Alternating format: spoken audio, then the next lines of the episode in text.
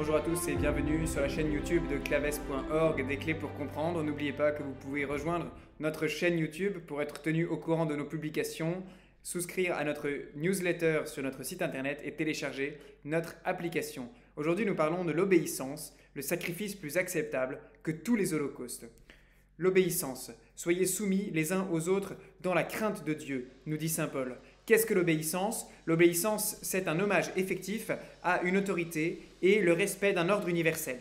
L'être supérieur qui commande à un être inférieur n'est en fait que l'instrument de l'action divine qui se transmet de degré en degré jusqu'au dernier rouage.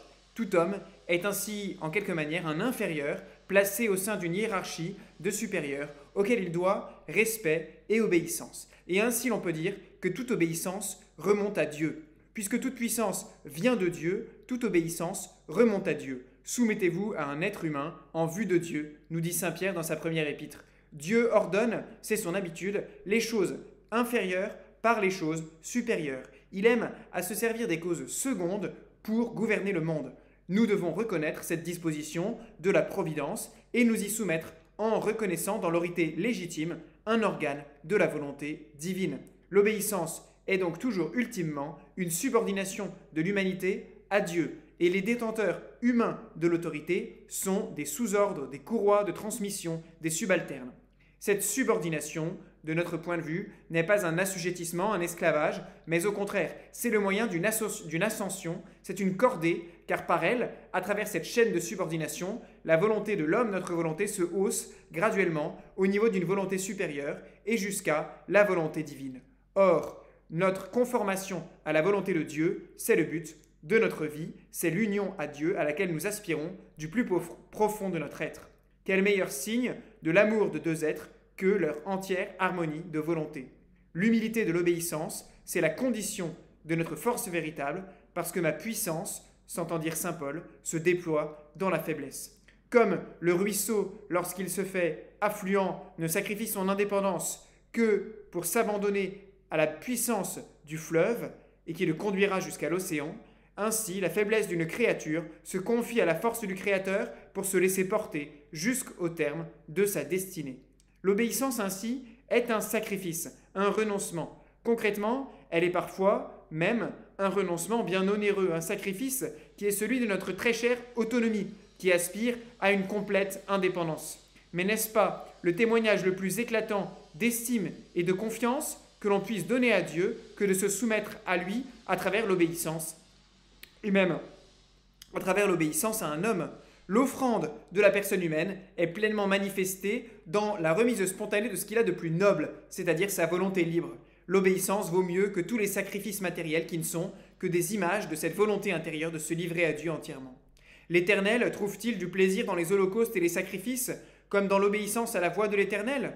Voici, L'obéissance vaut mieux que les sacrifices, et l'observation de sa parole vaut mieux que la graisse des béliers, dit le prophète Samuel.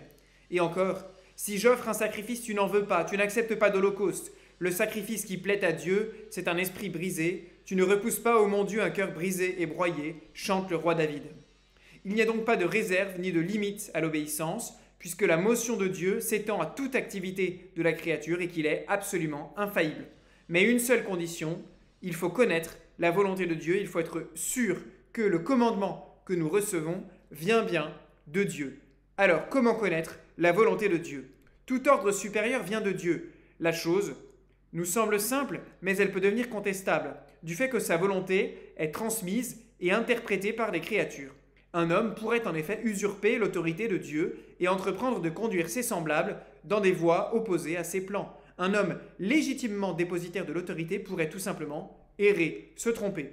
Il vaut mieux alors obéir à Dieu qu'aux hommes, bien sûr. Mais comment savoir que le supérieur humain a cessé d'être le véritable délégué de Dieu? En dehors de certains cas évidents, le cas de la tyrannie par exemple, qui est détaillé par saint Thomas d'Aquin, il est souvent téméraire de taxer d'erreur ou d'infamie l'autorité légitime. Alors lorsqu'il n'y a pas de contradiction manifeste entre le commandement et la loi divine, le plus sûr reste d'obéir. Attention à ne pas prendre prétexte des défauts personnels d'un supérieur pour lui refuser l'obéissance qui lui est due. Plus l'obéissance est difficile, plus elle devient entière et méritoire parce qu'elle remonte plus manifestement à Dieu seul, aimé pour lui-même, devenant ainsi un suprême témoignage de la vertu de religion. Allons un peu plus loin sur cette conformité à la volonté de Dieu à travers l'obéissance en présentant une distinction qui est faite par Saint François de Sales entre deux formes de manifestation de la volonté divine.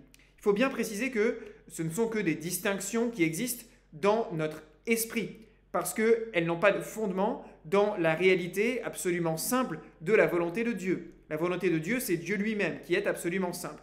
Saint François de Sales distingue de notre côté, dans notre perception, dans notre réception, entre la volonté de Dieu signifiée et sa volonté de bon plaisir. La première, dit Saint François de Sales, nous propose clairement, et donc d'avance, les vérités que Dieu veut que nous croyions, les biens qu'il veut que nous espérions, les peines qu'il veut que nous craignions, ce qu'il veut que nous aimions, les commandements qu'il veut que nous observions et les conseils qu'il veut que nous suivions. Et tout cela, dit-il encore, s'appelle la volonté signifiée, parce qu'il nous a signifié et manifesté qu'il veut et entend que tout cela soit cru, espéré, craint, aimé et pratiqué. La conformité de notre cœur à la volonté signifiée, dit le Saint, consiste en ce que nous voulions tout que, la, tout ce que la bonté divine nous signifie être son intention, croyant selon sa doctrine, espérant selon ses promesses, craignant selon ses menaces, aimant et vivant selon ses ordonnances et ses avertissements. En clair, qu'est-ce que c'est que la volonté de Dieu signifiée? C'est ce qui nous est connu et manifesté avant tout dans notre devoir d'État, à ses différents niveaux, dans l'Église, dans l'État, dans la famille, dans le travail. Elle est signifiée, par exemple, dans l'enseignement de l'Église, pour les commandements les plus importants, dans les lois auxquelles nous sommes soumis, dans les contrats par lesquels nous nous engageons, et ainsi de suite. Elle est souvent connue, au moins pour ses manifestations essentielles, de manière claire et à l'avance. Certaines de ces prescriptions obligent plus que les autres, nous sommes tenus strictement au commandement de Dieu, au commandement de l'Église, tandis que les conseils évangéliques dont nous parlons dans ces vidéos, de pauvreté, de chasteté, d'obéissance, ces conseils évangéliques nous donnent une orientation plus qu'une limite. Les inspirations divines nous signifient plus personnellement la manière de nous conformer à sa divine volonté. Mais, il y a une deuxième expression de la volonté de Dieu. Écoutons à nouveau Saint François de Sales nous parler de la volonté de bon plaisir. Il y a de plus, dit-il, la volonté de bon plaisir de Dieu, laquelle nous devons regarder en tous les événements, je veux dire en tout ce qui nous arrive, en la maladie, en la mort, en l'affliction, en la consolation, est-ce choses adverses et prospères, bref, en toutes choses qui ne sont point prévues. Cette volonté de bon plaisir, elle est considérée dans tous les événements de notre vie, dans ce qui nous arrive de bon ou de mauvais, dans ce qui n'est pas prévu. Et on le voit sans peine dans les événements qui ont directement Dieu pour auteur. Encore, dans ceux qui nous viennent des créatures, des créatures non libres. Plus difficilement on les voit dans ceux qui viennent des créatures libres. Reconnaître la volonté de bon plaisir de Dieu, c'est voir sa volonté dans les tribulations. Dieu n'aime pas les épreuves que nous, que nous recevons pour elles-mêmes, mais il les emploie pour réparer ce qui a été désordonné par le péché, pour guérir et pour sanctifier nos âmes. Et ainsi, sa volonté de bon plaisir peut nous être manifestée, quel mystère, jusque dans le péché, dans le nôtre, ou dans celui du prochain, dans celui qui nous affecte contre notre volonté. Dieu qui veut tirer du bien de tout mal peut faire servir nos fautes et celles d'autrui à notre propre sanctification et à celle des âmes. Le bon plaisir de Dieu se découvre ainsi au fur et à mesure des événements qui dépassent notre prévoyance. Et ainsi, elle peut demeurer bien obscure, cette volonté de bon plaisir de Dieu, dans la maladie, dans les épreuves, dans les sécheresses.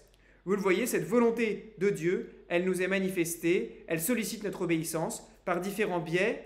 Nous revenons finalement à ce que nous disions d'abord, Dieu ordonne les choses inférieures par les supérieurs. Et c'est en nous intégrant volontairement dans une chaîne de subordination que nous acceptons librement la subalternation à Dieu à travers nos supérieurs, en nous mettant ainsi en harmonie avec sa volonté.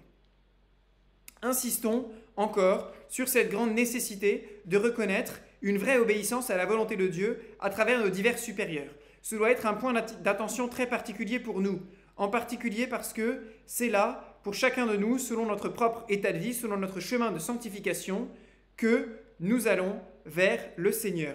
Dans les étonnants dialogues démoniaques tenus lors des phases de possession de Sainte Marie de Jésus crucifié, la carmélite de Pau, voici ce que ses sœurs religieuses purent entendre.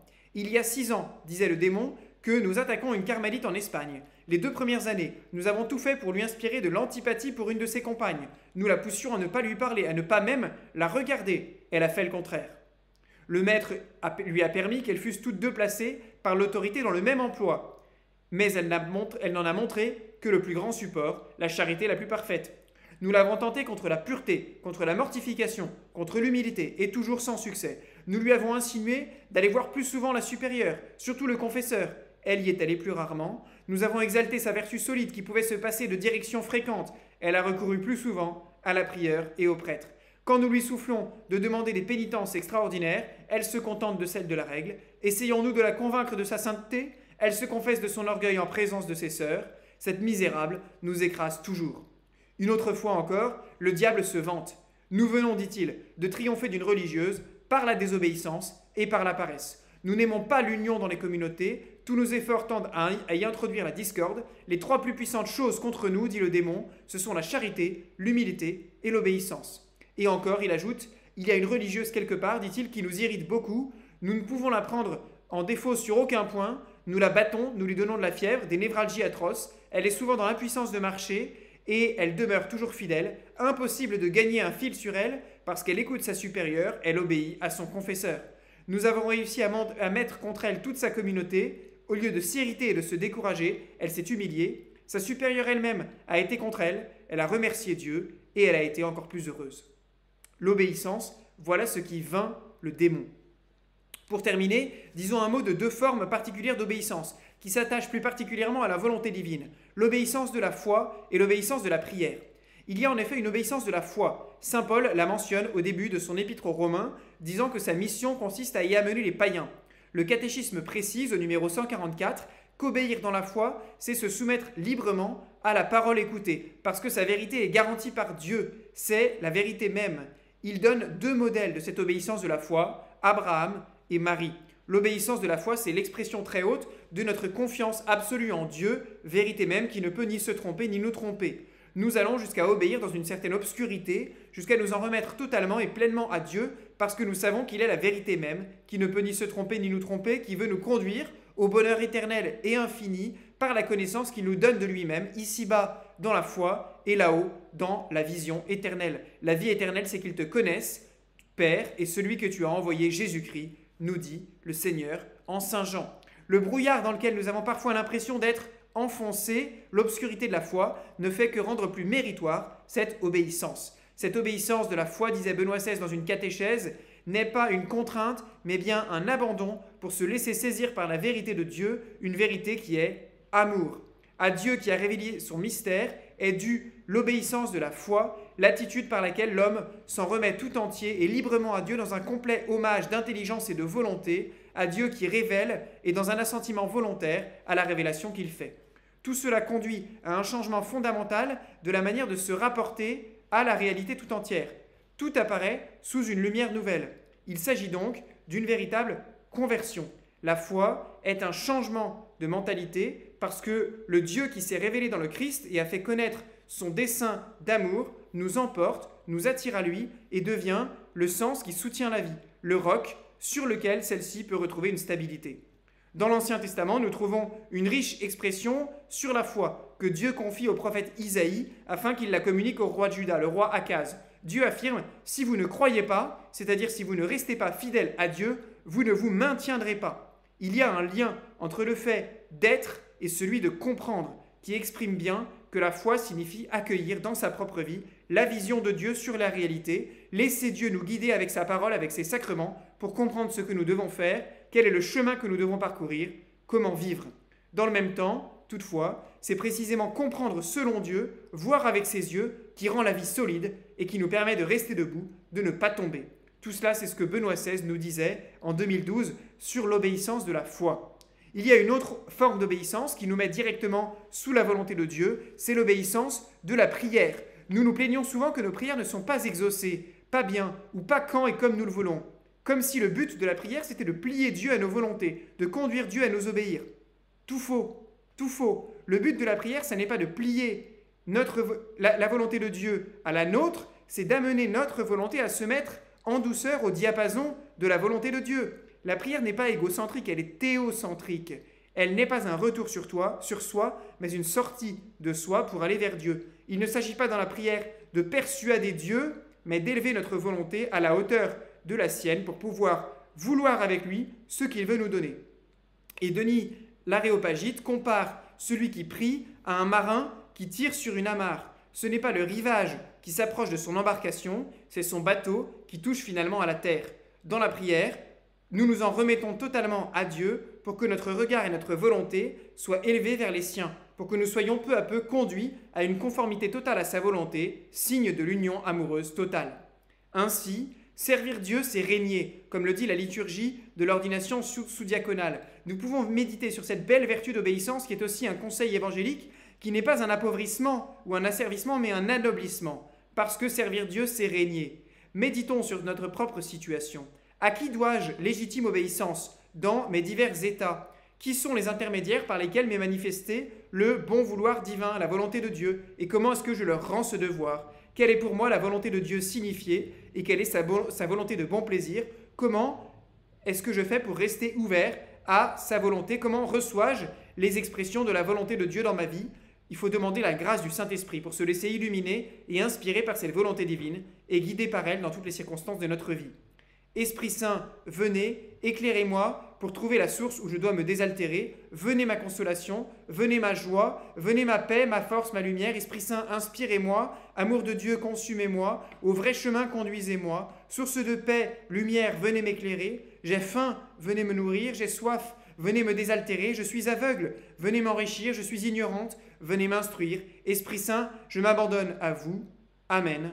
Ainsi priait, ainsi prions-nous avec Sainte Mariam de Jésus crucifié.